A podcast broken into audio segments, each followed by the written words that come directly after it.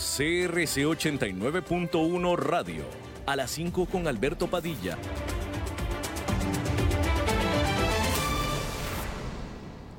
Hola, ¿qué tal? ¿Cómo están? Un gusto saludarles. Hoy es martes 3 de septiembre. Estoy aquí supliendo a Alberto una vez más. Fernando Francia es mi nombre. Un gusto saludarles a la cámara, a todos los dispositivos en donde puedan estar escuchando a las 5 con Alberto Padilla, pero en este caso eh, otras actividades lo mantienen ocupado a nuestro querido amigo Alberto. Y pues aquí estoy, un poco para llevarles diversas noticias que tenemos para ustedes. Vamos a hablar de la esta ya prácticamente novela chino-estadounidense de la guerra comercial. Pues no es para divertirse, pero pues suceden cosas eh, prácticamente todos los días. Vamos a hablar de otros temas también. Más adelante vendrán nuestras invitadas de hoy. Em, y eh, pues comencemos de una vez entonces con esas noticias. Justamente Trump dice que el acuerdo comercial con China será mucho más duro si él es reelecto. El presidente de Estados Unidos, Donald Trump, advirtió a China que no extienda las negociaciones comerciales con la expectativa de que el mandatario pierda en las elecciones presidenciales del 2020. Aunque estoy seguro de que les encantaría tratar con un nuevo gobierno, 16 meses más es un periodo largo para estar desangrando empleos y empresas, dijo Trump en Twitter, advirtiendo que si es electo, que si es reelecto, en el acuerdo será mucho más duro. El pasado fin de semana entraron en vigor nuevos aranceles estadounidenses a productos chinos en, un medio de un, en medio de un conflicto comercial que se agudiza con el anuncio de Pekín de que demandará a Washington ante la Organización Mundial del Comercio, la OMC. Cargos oficiales chinos y estadounidenses están teniendo dificultades para acordar una fecha para la próxima ronda de conversaciones comerciales después de que en Washington rechazara la solicitud de Pekín de retrasar los aranceles que entraron en vigor durante el fin de semana. Las autoridades en la nación asiática dijeron que planeaban presentar una queja ante la Organización Mundial de Comercio contra las medidas de Estados Unidos. La prolongada guerra comercial está agravando aún más la producción mundial de las fábricas los eh, PMI manufactureros de todo el mundo mostraron ayer una creciente debilidad, pero no todo el mundo ve un pronóstico sombrío. El estratega de mercados veterano David Wu dice que este es el momento de apostar por un acuerdo. Bueno, así más o menos eh, avanza esta, esta novela, así que Trump, seguro de reelección, les advierte, les amenaza prácticamente a los chinos que no lo dejen para después. Mientras tanto, el Parlamento inglés vuelve hoy de sus vacaciones con una libra debilitada. El Parlamento de Inglaterra regresó hoy para su primera sesión tras las vacaciones en Londres y parece que, se, que va a ser muy interesante. Un grupo integrado por varios partidos espera introducir un proyecto de ley que obligaría al primer ministro Boris Johnson a retrasar la salida de la Unión Europea, conocida como Brexit, si no puede negociar un nuevo acuerdo con la Unión Europea antes de la fecha límite del 31 de octubre. Johnson reaccionó a la amenaza diciendo que prefiere una elección anticipada antes que ver debilitada su posición de negociación con Europa. La libra esterlina cayó a 1, mm, 1, 1,2 prácticamente, es decir, 1,1959 esta mañana, el nivel más bajo desde 2016, ya que la incertidumbre pasa factura. Bien, y en otras noticias, em, las chicas mantienen mejor el rendimiento que los chicos en pruebas de ciencias. La brecha de género sigue presente en las aulas. Las chicas suelen superar a los chicos en las pruebas de lectura, mientras que ellos suelen obtener mejores puntuaciones en matemáticas y ciencias. Una investigación publicada por la revista científica Nature Communications revela que la duración de las pruebas a las que se enfrentan los estudiantes pueden afectar en los resultados que obtienen. Según el estudio, las mujeres son mejores para mantener su rendimiento durante la prueba de lectura, matemáticas y ciencias que los hombres. Este hallazgo sugiere que las pruebas cognitivas más largas aumentan la brecha de género en las puntuaciones de las pruebas de lectura y la disminuyen en matemática y ciencias. Las diferencias de género en el rendimiento de las pruebas en matemáticas y ciencias generalmente se han percibido como una debilidad femenina.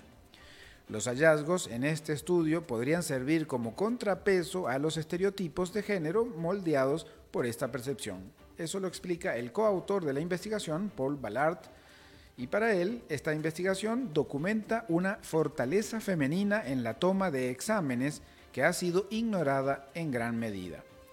Cristina Aranda, integrante del equipo de desarrollo de negocio para Europa en Taylor y cofundadora de Mujeres Tech, considera que este es otro estudio más que confirma y señala de pasada que los resultados se deben a estereotipos.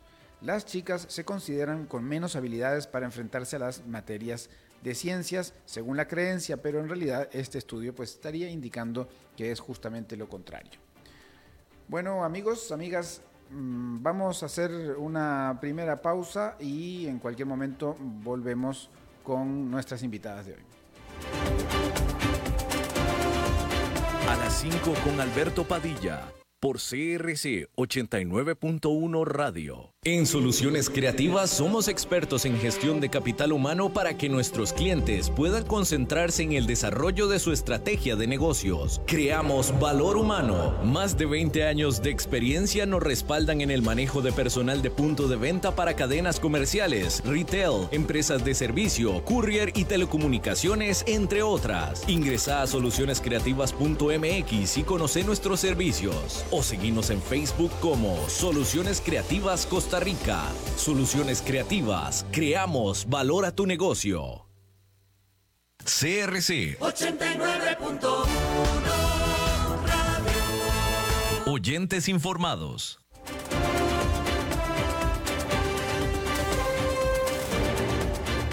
Seguimos escuchando a las 5 con Alberto Padilla. Pura vida, un gusto de seguir en sintonía con ustedes. Soy Fernando Francia, supliendo a nuestro amigo Alberto en este programa de hoy, en donde tenemos de invitada a Andrea Costantini, que es líder de asuntos científicos para América Latina y Canadá de Philip Morris. Ella trabaja en Buenos Aires y es oriunda de Buenos Aires, me imagino, porque ya conversamos un ratito. Así es, muchas gracias Fernando por la invitación y por la oportunidad de estar esta tarde con ustedes. Y venís desde Buenos Aires, normalmente haces giras en distintos países. ¿Cómo, ¿Por qué te tenemos por aquí? Bueno, así es. Eh, si bien yo estoy basada en Buenos Aires, como bien dijiste, mi rol y mi responsabilidad es regional. Y mm, el principal objetivo de, de mi posición es justamente viajar por los países de la región para poder ayudar a la difusión del mensaje científico, de la evidencia científica que hay detrás de los productos de riesgo reducido para los adultos fumadores que de cualquier otra manera van a continuar fumando. Vamos a hablar de eso en minutos nada más, de qué, de qué se trata. Eh, eh, vos, tu, tu, formación, vos sos comunicadora o sos más bien... Yo soy médica científica. y tengo realizada la, la especialización en, en farmacología clínica. Ajá. Bueno, lo que yo digo siempre es que mucha gente puede ser comunicadora sin estudiar comunicación y, claramente vos comunicas muy bien.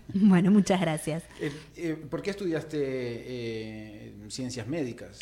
Bueno, yo principalmente me dediqué a estudiar medicina y decidí estudiar medicina porque siempre me apasionó la investigación, el hecho de conocer cosas nuevas y de poder desarrollar nuevas alternativas, ya sean medicamentos o mm, cosas que pudieran mejorar la calidad de vida de las personas. Siempre fui una apasionada de la ciencia y esa fue la razón por la cual decidí estudiar medicina y a posteriori realizar la carrera de médico especialista en farmacología clínica.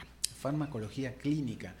Em, ¿qué, es lo que hace eh, alguien que está en la carrera? La carrera de farmacología clínica principalmente se dedica a lo que es la investigación y desarrollo de nuevos medicamentos eh, para las personas pregunto un poco todo esto para saber, eh, bueno, quién es la, la, persona que nos está, que nos va a contestar cosas, que, desde qué punto de vista eh, eh, estamos, estamos hablando. decías que hay una cierta cantidad de personas eh, fumadoras en el mundo. Tienen más o menos una cifra, ¿no? Sí. La Organización Mundial de la Salud estima que hoy día en el mundo tenemos 1.100 millones de fumadores o 1.1 billones, como prefiramos. Eh, 1.100 millones en el mundo en general. En el mundo, así es. Y obviamente, para cualquier persona, lo mejor que le puede ocurrir es nunca empezar a fumar. Y para cualquier fumador, lo mejor que puede ocurrir es dejar de fumar. Ustedes promueven que la gente deje de fumar o no empiece a fumar. Exactamente. Nuestra principal campaña de comunicación hoy día es lo que llamamos la campaña Unsmoke, que lo que busca es transmitir justamente este mensaje. Que aquellos que no fuman no empiecen, que aquellos que fuman hagan todos los esfuerzos posibles por dejar de fumar. Pero como comentábamos hace un ratito afuera, tenemos una gran masa de personas que son adultos fumadores que eligen seguir fumando, que bien o no quieren o han hecho todos los intentos y no consiguen dejar de fumar. Y hoy día estas personas merecen tener acceso a mejores alternativas que seguir consumiendo cigarrillos.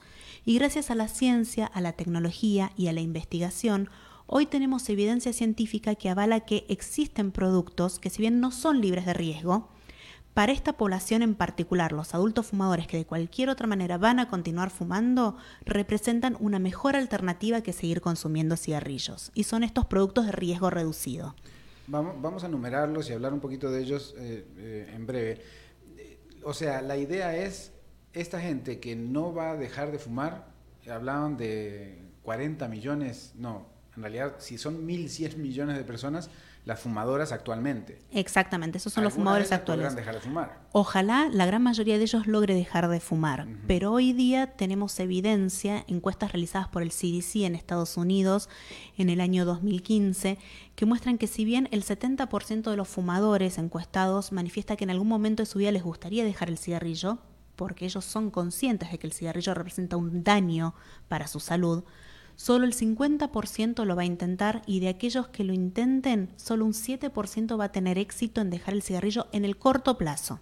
Este número no está evaluando las recaídas que suelen ocurrir a los dos meses, tres meses, año o incluso hay gente que después de 5 o 10 años de haber dejado de fumar vuelve a fumar cigarrillos. La tasa de recaída es muy alta, se estima que es más de un 80%. Estaríamos hablando de el 50% podría eh, iniciar alguna forma de dejar el cigarrillo de los 1.100 millones.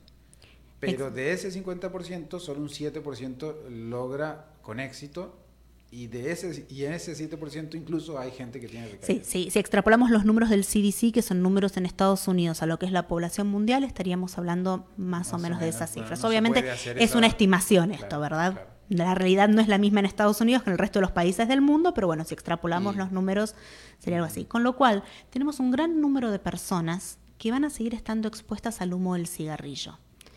¿Y por qué traigo acá el humo del cigarrillo? Porque, contrario a lo que la creencia popular tiene instaurado, la nicotina no es el principal responsable del daño que sufre el fumador la nicotina es un elemento que está presente en el tabaco. La nicotina es una sustancia que naturalmente está presente en la hoja del tabaco, que también está presente en otros vegetales, pero en concentraciones menores. Por ejemplo, los tomates, las berenjenas, la papa también contienen nicotina, obviamente en concentraciones muy inferiores a las que tiene la hoja del tabaco. La nicotina está naturalmente en el tabaco, no es que se le agrega. Y la nicotina, como comentábamos, si bien no es una sustancia libre de riesgos, no es la principal responsable del daño que sufre el fumador al fumar un cigarrillo. Sí es la responsable de que el fumador elija seguir fumando, que busque el cigarrillo que quiera fumar, exacto, genera esta dependencia, pero no es la que va a dañar al, al fumador. ¿Quién es el responsable del daño que sufre el fumador? El responsable del daño que sufre el fumador son los tóxicos que se genera cuando se quema el tabaco, los tóxicos que se desprenden de la combustión de biomasa. Estas sustancias tóxicas aparecen en el humo del cigarrillo cuando se quema a más de 400 grados centígrados, es decir, a partir de que comienza el punto de combustión. Si se analiza el, el aerosol que se genera al calentar y luego quemar tabaco, se ve claramente que cuanto mayor es la temperatura, mayor es la concentración de sustancias tóxicas. Y la concentración de sustancias tóxicas que se desprenden del tabaco se eh, incrementa exponencialmente a partir de que se superan los 400 grados centígrados, que es justamente el punto en el cual el tabaco comienza a quemarse. Si consideramos que un cigarrillo encendido alcanza temperaturas de 800-900 grados centígrados, imagínate la concentración de sustancias tóxicas que hay en el humo del cigarrillo. es sumamente alta, claro, y eso es lo que va a estar inhalando el consumidor. ¿Qué hacen los productos de riesgo reducido? Los productos de riesgo reducido lo que eliminan es la combustión. No se quema nada. ¿Cuáles son esos productos de riesgo reducido? Bueno, los productos de riesgo reducido, como decíamos recién, son productos que eliminan la combustión. Entonces, al eliminar la combustión, reducen significativamente la cantidad de sustancias tóxicas que se generan. O sea, ya no se quema el tabaco. Exacto, no se quema el tabaco, no se quema nada. Hay dos tipos de productos de riesgo reducidos principalmente. Tenemos por un lado los productos de tabaco calentado, que lo que hacen es calentar el tabaco sin quemarlo a una temperatura inferior a los 350 grados centígrados. Como decíamos recién, a partir de los 400 grados comienza a quemarse el tabaco. Entonces, al calentar el tabaco, a una temperatura inferior a 350 grados centígrados, lo que se logra es evaporar la nicotina de la hoja del tabaco, evaporar el sabor, se genera un aerosol, que es lo que va a estar inhalando el usuario, pero que contiene en promedio 95% menos concentración de sustancias tóxicas que el humo del cigarrillo. Y por el otro lado tenemos los productos que entregan nicotina al usuario, pero que no contienen tabaco, entre los cuales, por mm. ejemplo, se encuentra el cigarrillo electrónico. ¿Qué es un cigarrillo electrónico? Un cigarrillo electrónico es un dispositivo que tiene un tanque en donde se va a colocar dentro un líquido que está especialmente diseñado para ser calentado, que ese líquido al entrar en contacto con una resistencia eléctrica se va a calentar y al calentarse se evapora y de esa manera va a generar el vapor que es el que va a vehiculizar la nicotina hacia los pulmones del usuario. Esos eh, son dos distintos tipos de producto. Uno que calienta el tabaco, pero no... No lo quema, exacto. No lo quema eh, a determinados grados que, generan todos esos tóxicos. Y el otro que simplemente te entrega un, un, un vapor eh, que tiene nicotina, pero que no es tabaco. Exactamente esos ya están aquí en el mercado, es decir, los costarricenses eh, lo utilizan. Al día de hoy, estos productos no se encuentran en el mercado en Costa Rica. ¿sí? Em, si bien hay usuarios, estos productos no se encuentran legalmente registrados y a la venta en Costa Rica. Y justamente esto es un poco de lo que estamos, por lo que yo los estoy visitando aquí, ¿verdad? Lo que buscamos es que los fumadores de Costa Rica se informen, conozcan y sepan que existen alternativas a seguir consumiendo cigarrillos. Hasta hoy los fumadores que no querían dejar de fumar cigarrillos no tenían otra alternativa, no podían hacer otra cosa. Hoy día ya hay disponible en el mundo estas alternativas de riesgo reducido.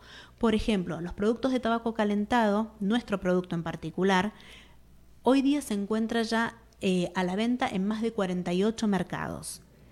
Desde el año 2014 se está comercializando y los países en donde ya está disponible son, por ejemplo, aquellos países de la Unión Europea, Japón, Nueva Zelanda, Canadá. En Latinoamérica está disponible en Colombia, en República Dominicana, en Curazao, en Guatemala, y estamos haciendo todos nuestros esfuerzos para que estos productos puedan estar disponibles en la mayor cantidad de países posibles, justamente para que los adultos fumadores que no van a dejar de fumar puedan optar por cambiar a una alternativa de riesgo reducido.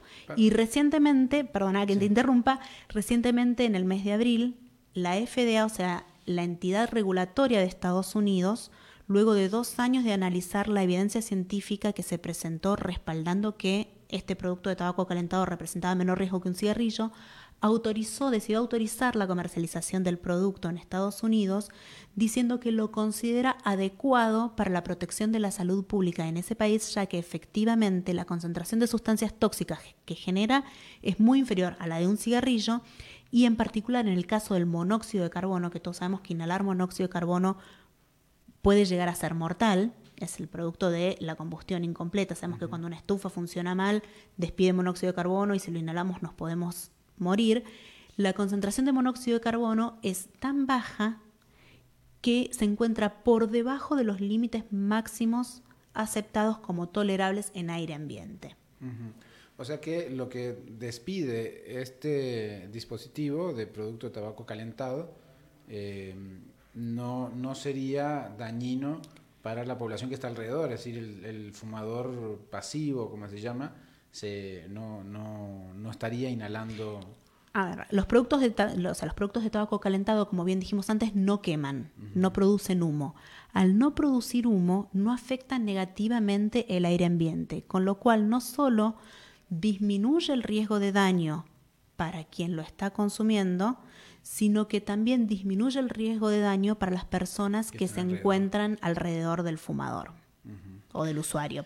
Estamos este hablando con Andrea Costantini, que es líder de asuntos científicos para América Latina y, Canadá de Philip Morris. Eh, bueno, Philip Morris es la empresa eh, productora de cigarrillos, pero en este caso, pues también produce eh, estos, este producto de tabaco calentado. la idea de hacer esto, de, de sustituir de alguna manera a esos fumadores que no quieren dejar de fumar por este otro producto, eh, se enmarca dentro de lo que se llama reducción de daños. Así es. Eh, reducción de daños es un concepto, digamos, que se utiliza en, diversas áreas de, la salud, pero en fin, de la vida de las personas, que si estás realizando algo que te produce un daño, pues podrías realizar algo que te produce menos daño. Así es. Las que no es solucionar del todo el tema, pero es eh, pues reducir el daño. Entonces, dentro de ese concepto se enmarca este, estas iniciativas, es decir, no eh, seguirá consumiendo tabaco, pero no tan dañino. A ver, como decíamos recién, lo mejor que le puede pasar a cualquier fumador es dejar de fumar y a un no, y a un no fumador nunca empezar a hacerlo.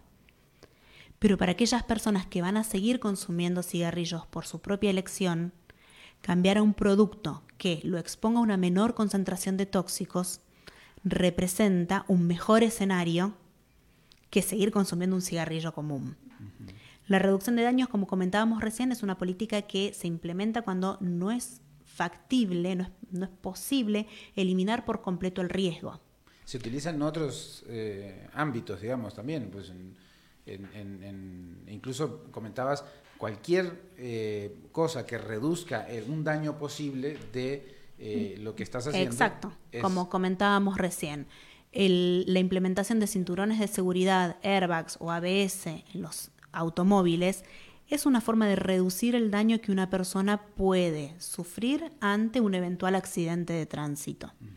¿Sí? No eliminas el carro, sino que le pones dispositivos para que por lo menos no te mates Exactamente. tan fácilmente. Obviamente, eh, como decíamos recién, lo mejor sería que nadie empiece a fumar. Sería fantástico que pudiéramos hacer que todos los fumadores abandonaran por completo el consumo de cigarrillos y nicotina. Pero la realidad nos muestra que no es algo que sea fácilmente alcanzable. Entonces, necesitamos hacer algo para contribuir a disminuir la carga que el tabaco representa en materia de salud pública. Y la implementación de los productos de riesgo reducido complementa todos los esfuerzos que se están haciendo por controlar el tabaco. Obviamente hay que seguir trabajando en prevención de la iniciación.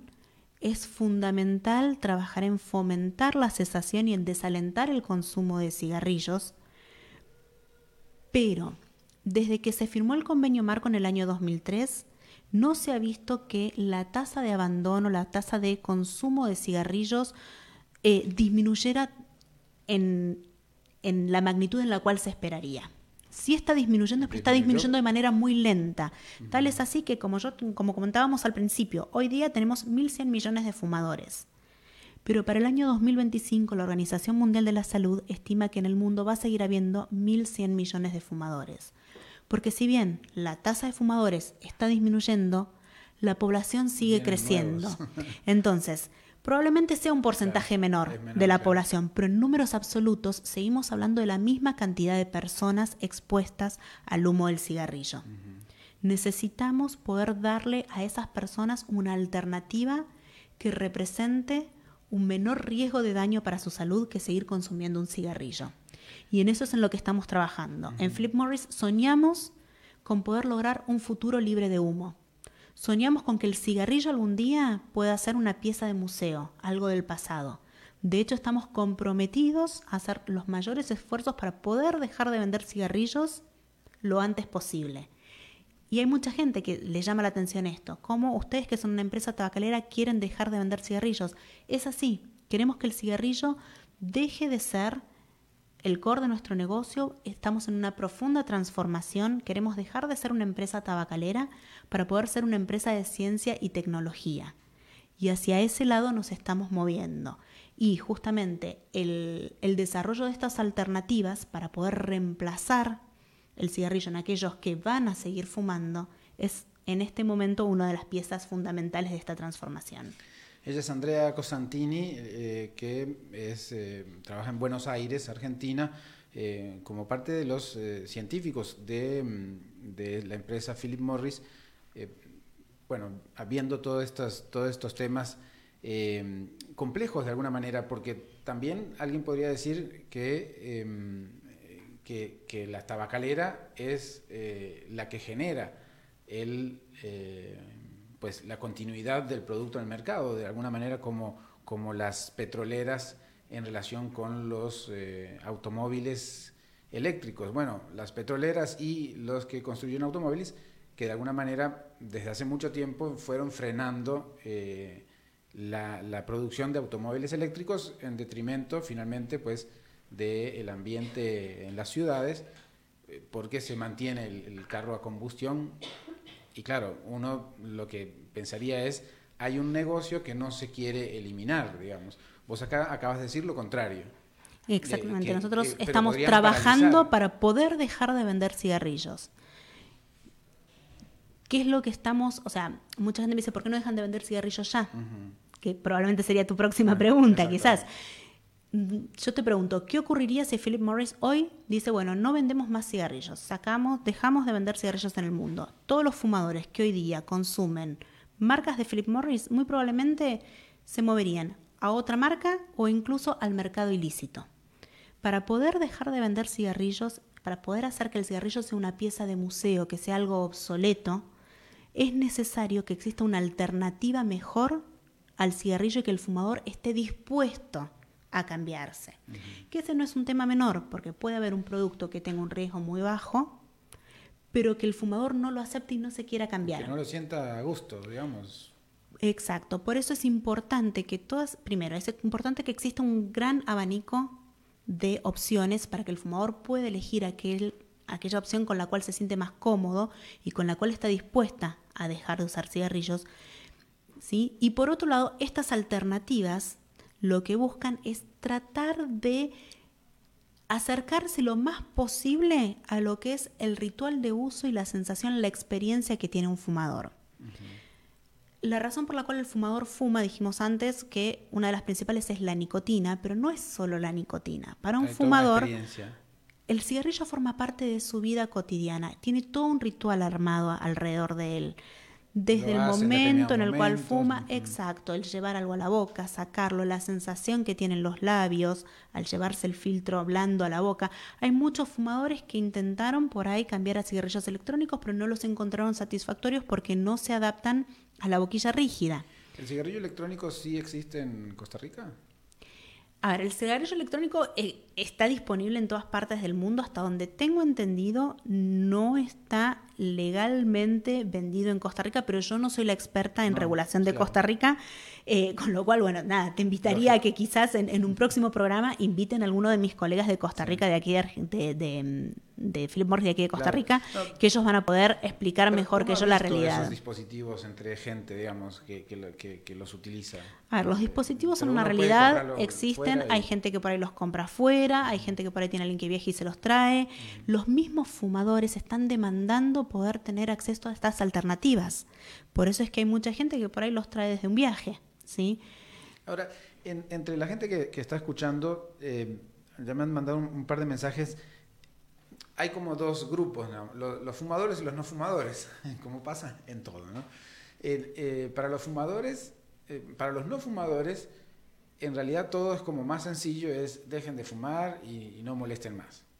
¿no? Pero bueno, es lógico, eh, no, no, no, están fumando y o dejaron de fumar o nunca fumaron y por lo tanto pues no tienen ninguna situación, ningún problema con este tema. Los fumadores que, ah, en este momento sí estarán pensando, bueno, pero ¿qué es eso? ¿Cómo se consigue? Eh, ¿Por qué no lo, no, lo pueden, no lo pueden tener? Y sobre todo, em, ¿qué, eh, ¿qué, tan similar va a ser a lo que... A, lo que, a la experiencia de uso de un cigarrillo. fumar, porque eh, obviamente, pues el, lo que llaman cigarrillo electrónico, pues no tiene no tiene eh, tabaco, o sea, entonces es totalmente otra cosa. Bueno, te voy a hablar específicamente de nuestro producto de tabaco calentado que se comercializa en, en el mundo bajo la marca ICOS. Este dispositivo consta de dos partes. Este es el que tuvo el permiso en Estados Unidos. En Estados Unidos, este otorgado en abril de este año, exactamente.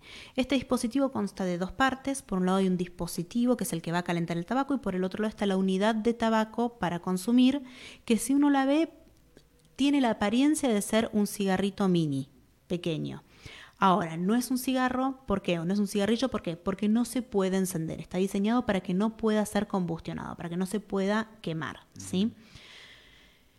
El, dispositivo que calienta el tabaco tiene dos partes, una que es como una batería externa y eh, tiene la función de recargar lo que llamamos el holder o calentador, que el holder o calentador es como si fuera un lapicero que tiene en uno de sus extremos un agujero donde se va a insertar el stick de tabaco, la unidad de tabaco para calentar y tiene una lámina que va a cumplir una doble función. Por un lado va a calentar el tabaco y por el otro lado va a censar la temperatura para asegurar que nunca se superen los 350 grados centígrados.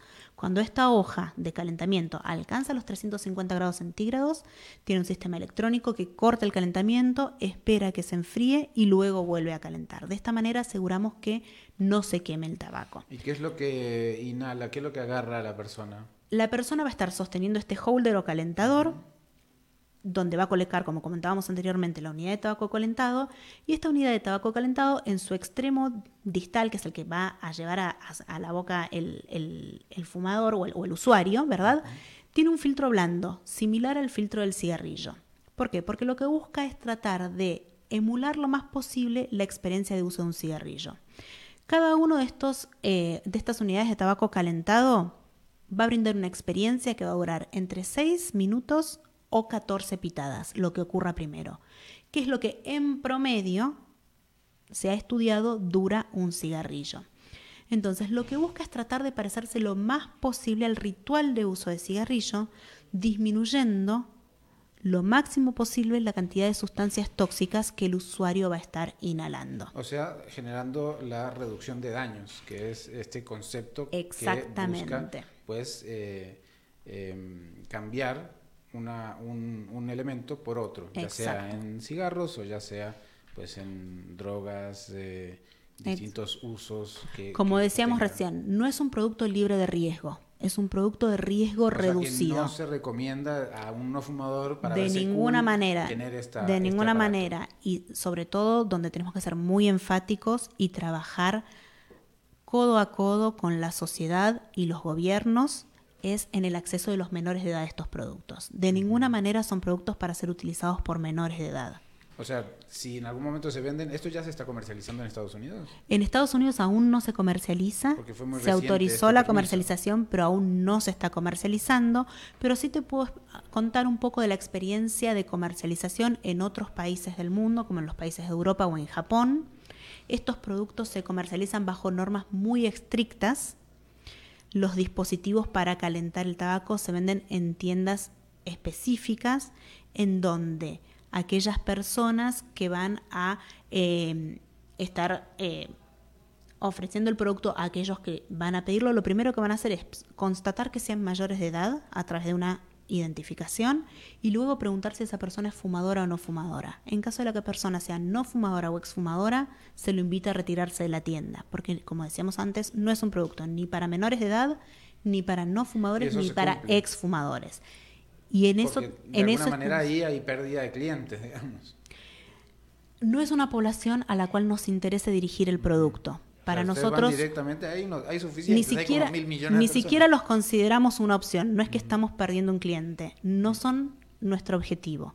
Este es un producto que está dirigido a aquellos adultos fumadores que no quieren dejar de fumar. quedan pocos minutos, Andrea. a mí nada más me sorprende una cosa antes de que puedas hacer un cierre. Eh, uno ha visto distintos dispositivos hace ya años. Eh, yo creía que en realidad pues ya eran productos que se comercializaban libremente en cualquiera de nuestros países, digamos. Eh, en realidad no está regulado o, no está permitido esos, esos productos. Claro, no me puedes contestar de Costa Rica, pero digamos, un poco en general, este, eh, por ejemplo, en Estados Unidos, este producto todavía no está en el mercado. Lo que está en el mercado no tiene nada que ver con, con este sistema que nos explicaste detalladamente hace un rato. La realidad regulatoria de cada país es diferente. Hay países que tienen autorizada la comercialización tanto de cigarrillos electrónicos como de productos de tabaco calentado. Hay países que tienen prohibiciones sobre los productos de riesgo reducido, que tienen prohibido el cigarrillo electrónico. Hay países donde dentro de esa prohibición eh, incluyen otros productos también. En el caso de Estados Unidos en particular, para poder comercializar cualquier producto que contenga tabaco, primero se requiere tener una autorización de la FDA. Y FDA solo autoriza la comercialización de un nuevo producto que contiene tabaco si y solo si ese producto demuestra o tiene evidencia cabala que representa un riesgo de daño menor que consumir un cigarrillo. ¿Por qué? Porque lo que no se quiere es agregar un nuevo riesgo a la población. Estamos hablando de tratar de disminuir el riesgo de daño de la población. Y para terminar, la estrategia de lanzamiento de esto, que no es tu campo tampoco, pero por lo menos estarás enterada, eh, em, busca entonces sí poner énfasis en esta eh, eh, recambio, es decir, no en salió un producto, pruébenlo todo el mundo, sino, hey, usted que fumaba ahora tiene esto. Exactamente. El objetivo de estos productos, como bien decías vos, sí, sí, como bien decías vos, es reemplazar el cigarrillo en aquellos adultos fumadores que van a seguir fumando. Tenemos el ejemplo de Japón. Japón es uno de los países en donde se lanzó ICOS por primera vez eh, en el año 2014. ¿sí? A partir del año 2014 ICOS está disponible en el mercado en Japón. Y lo que hemos observado tanto nosotros como un estudio realizado por la American Cancer Association, un estudio totalmente independiente, es que a partir de la introducción del tabaco calentado en, en Japón, la tasa de consumo de cigarrillos que venía declinando aceleró su declinación. Pero, sin embargo, si se suman a las unidades de cigarrillos vendidas, las unidades de tabaco calentado, lo que hacemos es alcanzar la pendiente que se estimaría que tendríamos si, no, si estos productos no hubiesen estado a la venta. Exacto.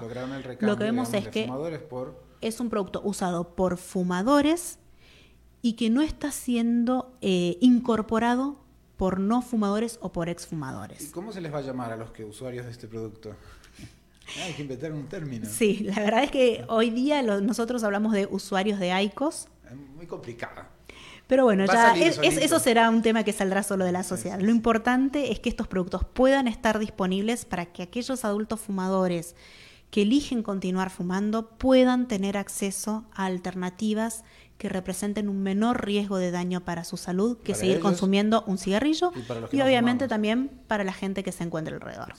Bueno, muchas gracias Andrea Costantini, líder de asuntos científicos para América Latina y Canadá de Philip Morris. Eh, Argentina, como pudieron escuchar. Y eh, bueno, bienvenida a Costa Rica y aquí a la radio. Y gracias a la gente que, está con vos. Y bueno, pues eh, estaremos en conversación en alguna otra oportunidad. Muchas gracias. Gracias a vos. Amigos, amigas, vamos a hacer una segunda pausa ya y enseguida volvemos con Eli, porque hoy es martes de Eli Feinset.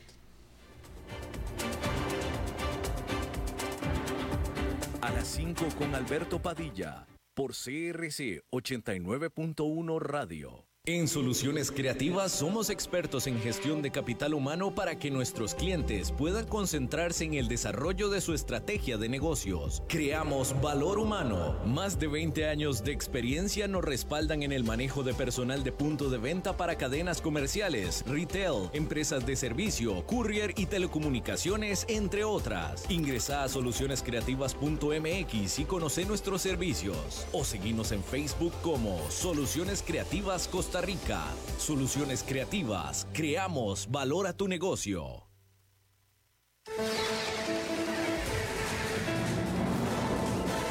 Infórmate de la actualidad del país y el mundo con nosotros. Todos los días, desde las 6 de la mañana, iniciamos con el noticiero matutino y luego seguimos con informativos de la hora hasta las 6 de la tarde. Aquí vos te informás rápido y con profundidad. Somos Noticias CRC 89.1 Radio.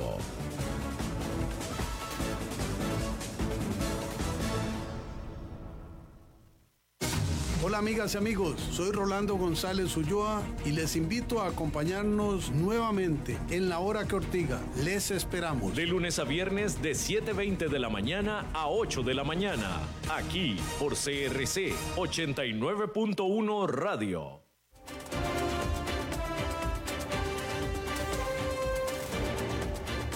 Seguimos escuchando a las 5 con Alberto Padilla. Gracias por continuar en sintonías a las 5 con Alberto Padilla, pero sin Alberto Padilla, pero sí con Eli, porque hoy es martes de Eli Feinsack. ¿Cómo estás, Eli? Muy bien, Fernando, ¿vos qué tal?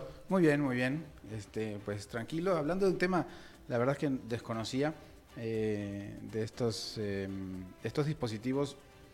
Ellos hablan de reducción de daños. Sí, venía escuchando digamos que hasta las cinco y media que venía en el carro venía escuchando la, entrevista. La reducción de daños es un tema importantísimo en muchos órdenes de la vida que por lo menos ayuda a eso, a reducir, a reducir daños. Eh, efectivamente, y reducción de daños es algo que este gobierno de Costa Rica no sabe hacer. Entremos de una vez. a ver si podemos hacer reducción de daños. A ver si hacemos reducción de daños. Mira, a mí cada día me cuesta más leer a este gobierno, entender eh, eh, cuál es el rumbo. Bueno, creo que es que no hay un rumbo, ¿verdad? Pero eh, escuchar un día al presidente pedirle a los diputados que apruebe el rebajo salarial para las personas que van a huelga, para que una semana después los taxistas amenazan con un movimiento de, paro e inmediatamente le ceden todas sus pretensiones, cosa que hicieron ya con la Caja Costarricense del Seguro Social. Me parece que eh, no, no, está claro el propio presidente de, eh, de, qué es lo que se necesita. yo iba a hacer hoy un comentario acerca de lo positivo de toda esta incertidumbre que se está dando en el país con tanto movimiento huelguístico y yo creo que es que está quedando cada vez más claro para los costarricenses que estas huelgas son única y exclusivamente para proteger privilegios. Tenemos a los educadores en las calles, tuvimos a los médicos y a los profesionales de las ciencias de la salud eh, protestando. Eh, ahora tenemos a los taxistas. Hoy en la mañana escuché que el sector pesquero también, ¿verdad? Eh, y, el hilo conductor en todas estas protestas es, de alguna manera, mantener privilegios o, o regresar a privilegios que tenían anteriormente. Los, los, pescadores no quieren regulaciones que sirvan para eh, la conservación del recurso marino eh, y por supuesto que la regulación tiene que ser equilibrada, ¿verdad? Que se permita eh, desarrollar un negocio pesquero en respeto con la sostenibilidad del, del océano, ¿verdad? pero nuevamente, los educadores están defendiendo en este momento su derecho a irse a huelga tres meses como el año pasado sin tener ninguna consecuencia absolutamente. Ellos, eh, sin tomar en cuenta el daño, perdón, que le han causado a los estudiantes, eh, los médicos y los profesionales de, las ciencias de la salud se fueron a huelga simple y sencillamente para preservar algunos de los más odiosos privilegios que existen en, el esquema de, remuneraciones del, del sector público en este país. Entonces, Creo que a la gente cada día le queda más claro eso.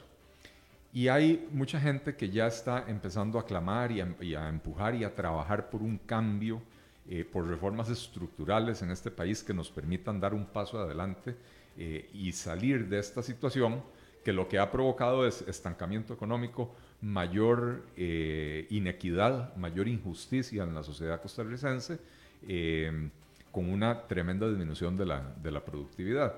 Eh, me preocupa tremendamente que hoy ya el gobierno cede a la pretensión de los taxistas de ser indemnizados eh, por la entrada en operación de las plataformas eh, tecnológicas de, transporte, cuando en realidad lo que, lo que tiene que suceder es que se venzan los contratos de concesión de los taxistas y cuando se vayan a renovar, entran en las nuevas condiciones, cuando ya hay otros operadores en el mercado, el que lo quiera tomar lo toma, el que no lo quiera tomar no lo toma. Eh, esta noción de la indemnización al taxista es, es, una, es una noción válida en países donde el taxista paga por el derecho de ser taxista. Eh, eh, en España, un taxista hace 3, 4 años pagaba 200 o 300 mil euros por el derecho a operar un taxi. En Nueva York, ni hablar. En Nueva York, la Autoridad de Tránsito de Nueva York hace eh, subastas públicas eh, y la gente compra el derecho de, tener una, una, placa de taxi.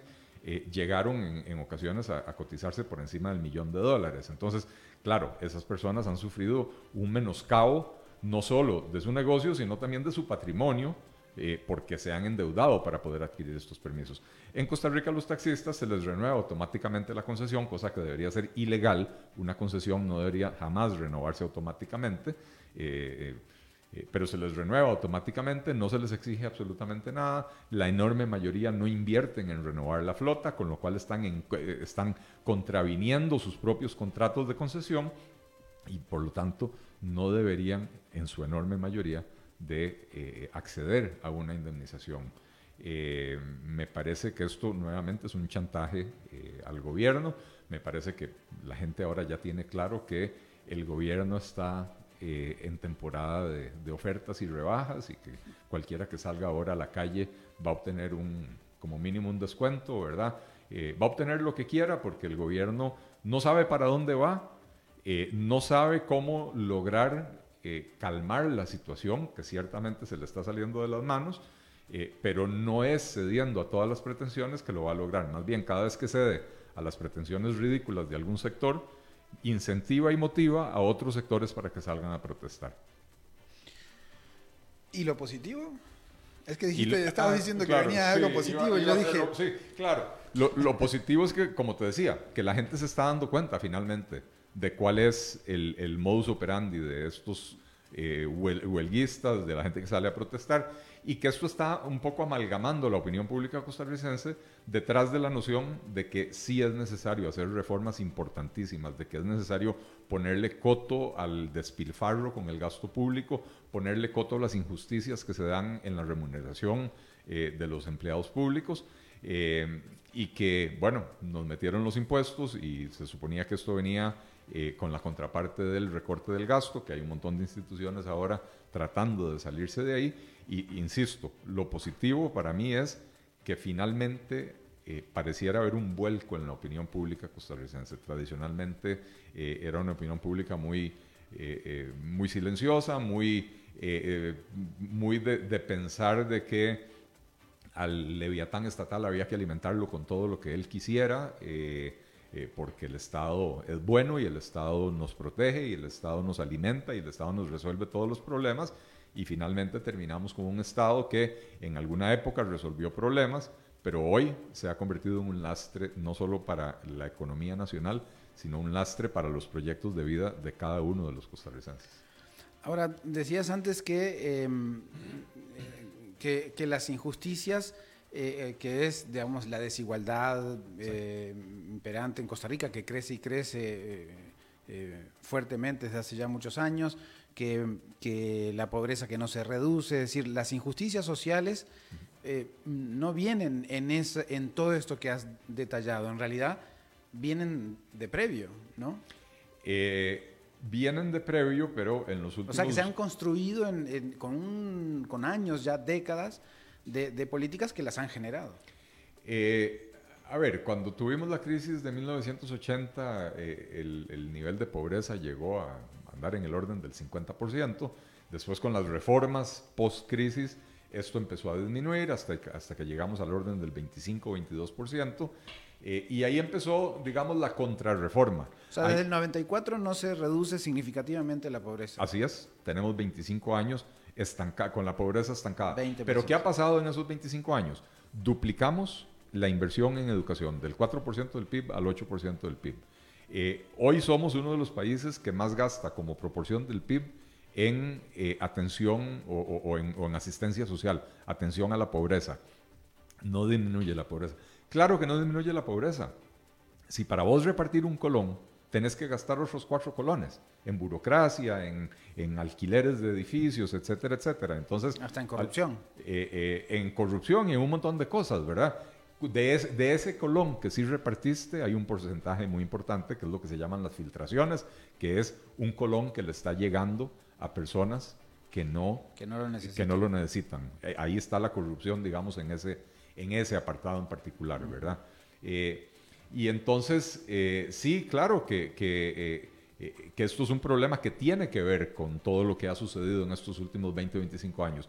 La pobreza disminuyó del 84 al 94 y a partir del 94 para acá se estancó, pero a partir del 94 para acá volvimos a impulsar ese estatismo rampante que de alguna manera se le había puesto freno producto de la crisis. insisto, duplicamos la inversión en educación, la calidad de la educación no ha mejorado. Habría que revisar en cuánto han crecido las cuotas de la seguridad social, pero las listas de espera más bien han crecido.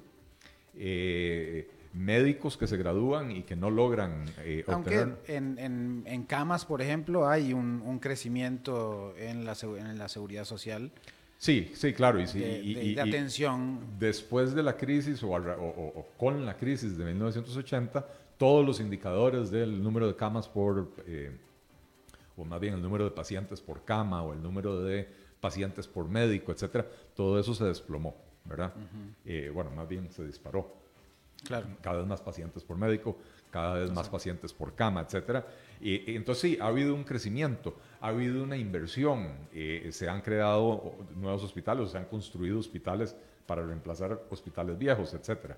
Pero seguimos teniendo, eh, o sea, la inversión es marginal comparada con el crecimiento en las remuneraciones. Eh, y entonces, la parte gruesa de estos incrementos presupuestarios se ha ido a engordar las billeteras de, unos, de unas pocas decenas de miles de costarricenses, eh, financiadas por los otros 4 millones y resto de costarricenses, que usualmente son de clases más bajas que quienes reciben estos, estas remuneraciones engordosas. De todas maneras, el, el, modelo, digamos, económico imperante también desde, el, digamos, de los años 90 hasta acá ha sido el mismo actual, básicamente. Sí, claro, eh, claro, Liberación sí. Nacional, Unidad Social Cristiana, básicamente, y Partido de Acción Ciudadana. Eh, han mantenido las, el mismo tipo de políticas. Vos les llamás de un engrosamiento excesivo del Estado, sin embargo otros le llaman un favorecimiento excesivo a, eh, a multinacionales, a, a distintas también. entidades que también generan un, un, lucro que finalmente se llevan capital hacia eh, otros países y no necesariamente se reinvierte en, en, Costa Rica o da realmente mayor bienestar más que algunos trabajos. Y nuevamente son políticas públicas erradas las que se diseñan en este país, donde, eh, eh, mira, el fin de semana estuve en, en la zona de Juan Viñas, Tucurrique. En Tucurrique se había instalado una fábrica de brasieres eh, en régimen de zona franca. Estuvo exactamente 10 años. ¿Por qué? Porque en aquel momento el régimen de zona franca te ofrecía una exoneración de 10 años y a partir del año 11 debías empezar a pagar impuestos. Entonces, fue el propio diseño de la política pública la que expulsó a Bali de Tucurrique. Pero entonces, entonces, esos empresarios utilizan la medida de presión de me llevo la pelota para jugar a otro lado y es una medida de presión de un grupo. No, eso no es una medida de presión. El, el, eh, el inversionista extranjero simplemente se va, se va. Simplemente se va. No le interesa, al final de cuentas, lo que pasa o no pasa en el país, digo, en el sentido de que si se va a ir del país, ya no le importa lo que pasa en el país. Pero, eh, ¿Qué diferencia eh, hay con una huelga, por ejemplo, que puede afectar a algunas personas? Un empresario que, que agarra la pelota y se va a jugar la a otro huelga, país. A ver, yo no estoy defendiendo, eh, yo no estoy defendiendo y, y, y, yo he sido muy crítico en mi discurso eh, de, de estas... 30 segundos. yo sido muy crítico de estas políticas que generan exoneraciones para, para un montón y que al final de cuentas hace que recaigan los impuestos nuevamente sobre los mismos.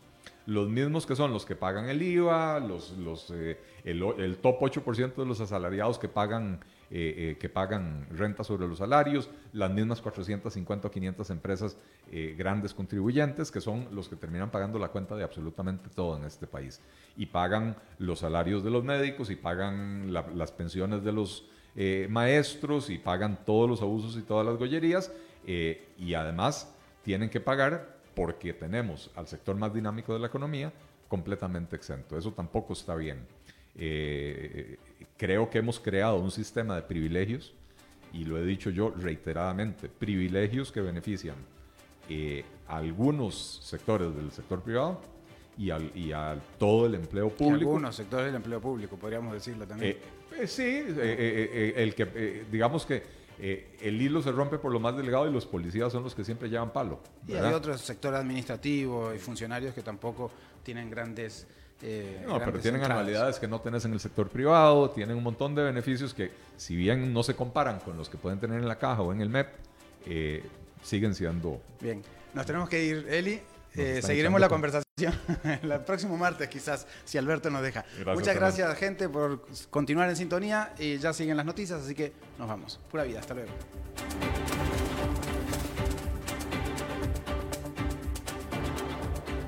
Concluye a las 5 con Alberto Padilla. Un programa diseñado con el objetivo de llevarte diariamente un tema de actualidad, acompañado siempre de reconocidos editorialistas, de lunes a viernes a las 5 de la tarde por CRC 89.1 Radio. A las 5 con Alberto Padilla.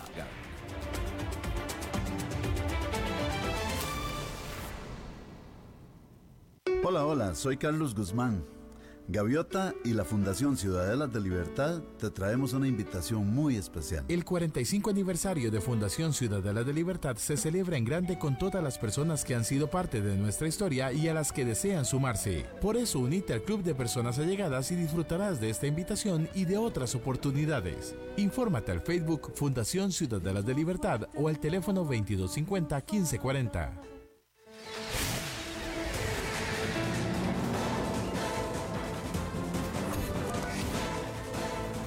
Inicia el resumen informativo en noticias CRC 89.1 Radio.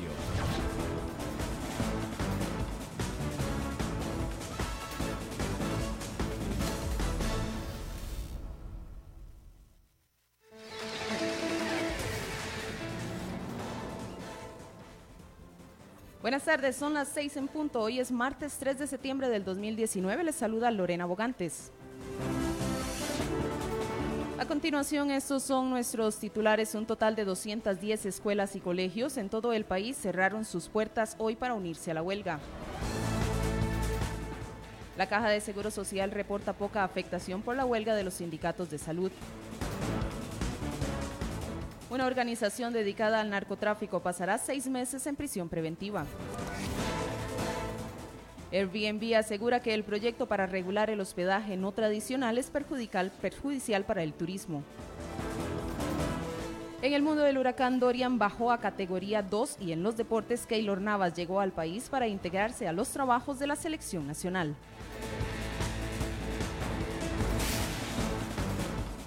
Sindicatos.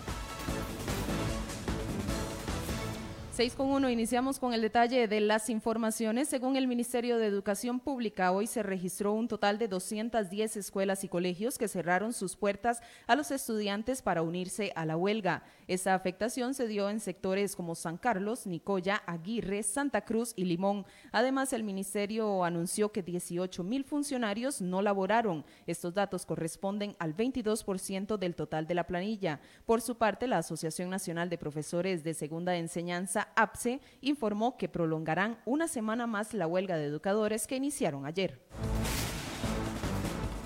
Salud.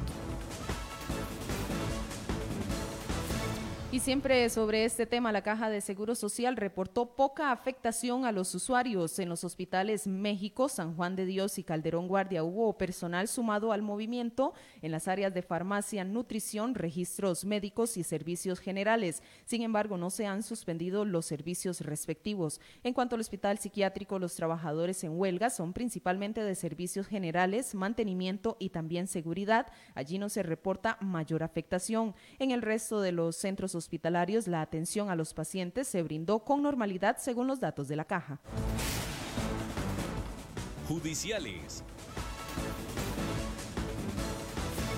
Seis con dos minutos de la mañana y una organización dedicada al tráfico de ketamina y marihuana en Guararí de Heredia pasará seis meses en prisión preventiva. La detención se dio la semana pasada, esto luego de que los agentes del organismo de investigación judicial realizaran un allanamiento en esta zona. En el operativo se decomisó también dinero en efectivo, ketamina, marihuana, así como elementos para preparar la droga y armas de fuego. Asamblea Legislativa. Seis con tres minutos, la empresa estadounidense Airbnb aseguró que el proyecto que regula el hospedaje no tradicional perjudica el turismo nacional. La Asamblea Legislativa aprobó por unanimidad en primer debate el proyecto el pasado jueves. Para la compañía, esta regulación no atiende las complejidades que resultan de las plataformas domiciliadas en el extranjero y las respectivas leyes de protección de datos que les aplican. Según datos de Airbnb, el año pasado, esta plataforma registró 524 mil huéspedes.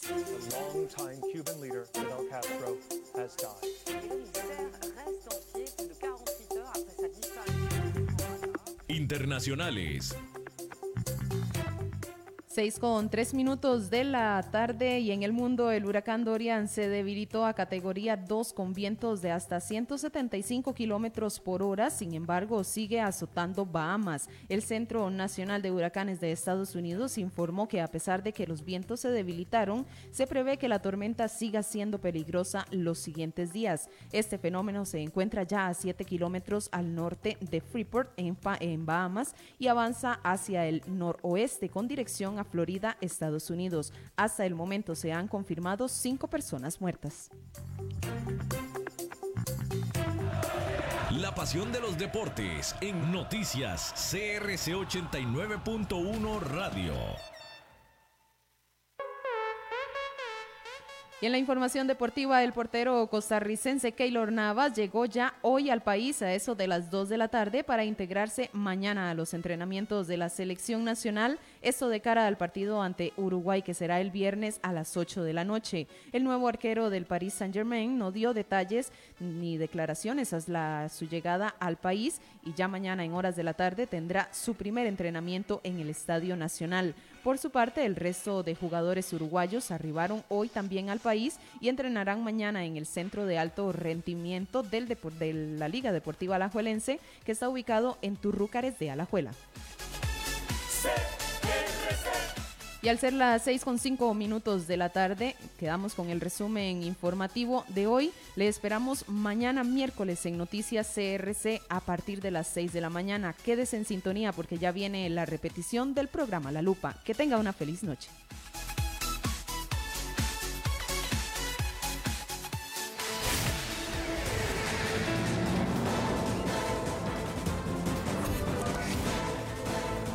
Este fue el resumen informativo de Noticias CRC